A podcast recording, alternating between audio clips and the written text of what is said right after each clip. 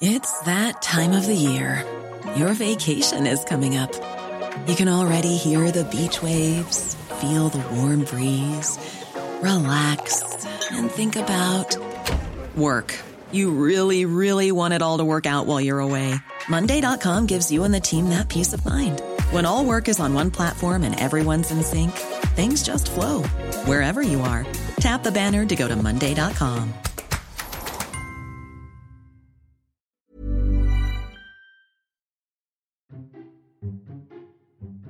Esto es Memorias de Pez, un podcast en el que hablamos de historia y geopolítica de forma clara, sencilla, objetiva y sobre todo muy divertida. Y aquí tienes una nueva historia.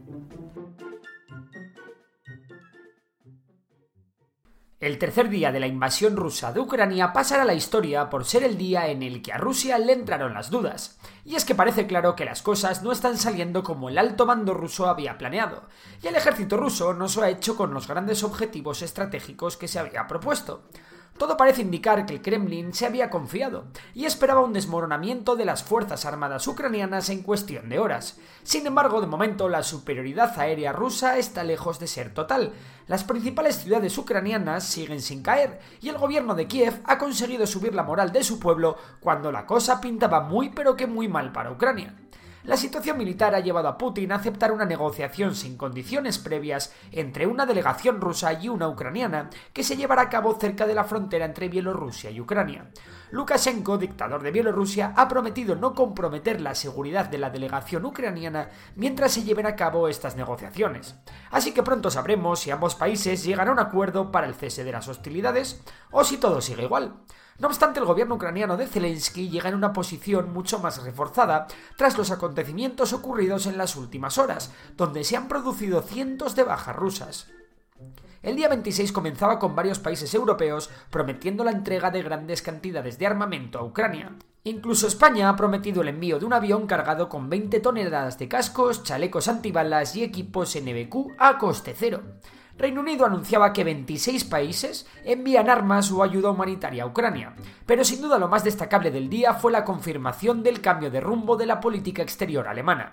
Si bien hasta ahora Alemania había actuado de manera muy tímida en favor de Ucrania, fruto de la dependencia que los germanos tienen del gas ruso, Parece que los bávaros han dado su relación con Rusia por perdida y han comenzado a enviar armas a los ucranianos.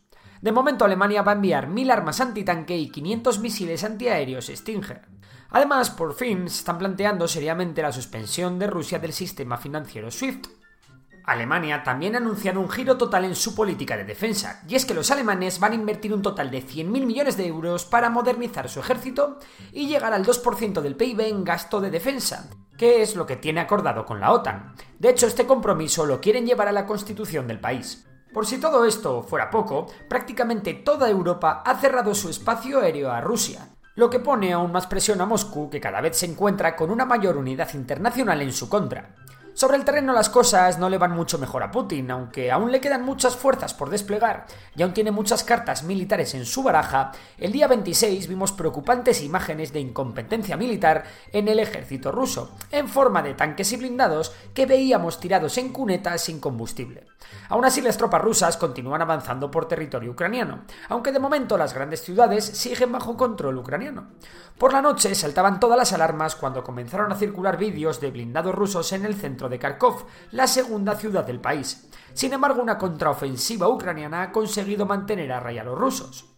Los mayores avances se han registrado en el norte del país, en la zona de Sumit, donde continúan dándose duros combates, y también en la ciudad de Konotop, tomada por las Fuerzas Armadas rusas. En el frente sur, las tropas que entraron desde Crimea aún no tienen pleno control sobre Kherson, pero sí han avanzado algo más hacia Mykolaiv. Esta ciudad es súper estratégica, ya que controlando ambas localidades, Kherson y Mykolaiv, el ejército ruso podría avanzar definitivamente sobre Odessa, ciudad importantísima y gran puerto de Ucrania.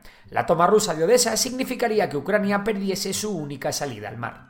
En el frente del Donbass, el grueso de los combates se centran en Mariupol, donde los rusos aún no han podido tomar la ciudad. El problema para el ejército ucraniano es que sus tropas corren grave peligro de ser cercadas en dicha ciudad. Por último, es importante decir que el ejército ucraniano se está apresurando en armar a sus civiles. En las televisiones y radios ucranianas se están lanzando mensajes de cómo fabricar cócteles Molotov y ya hemos visto vídeos en varios puntos del país donde se están preparando cantidades masivas de estos. Lo que el día 3 de la invasión ha dejado claro es que a Rusia le va a costar sangre, sudor y lágrimas ganar esta guerra, y de momento se le está atragantando mucho más de lo previsto. En un intento desesperado por meter aún más presión a la comunidad internacional por las sanciones, Putin ha puesto en alerta sus fuerzas nucleares. Si te ha gustado el episodio de hoy, recuerda que puedes seguirnos en Spotify. Y si nos quieres echar una mano, puntúa el podcast con 5 estrellas. Por lo demás, un abrazo y hasta la próxima.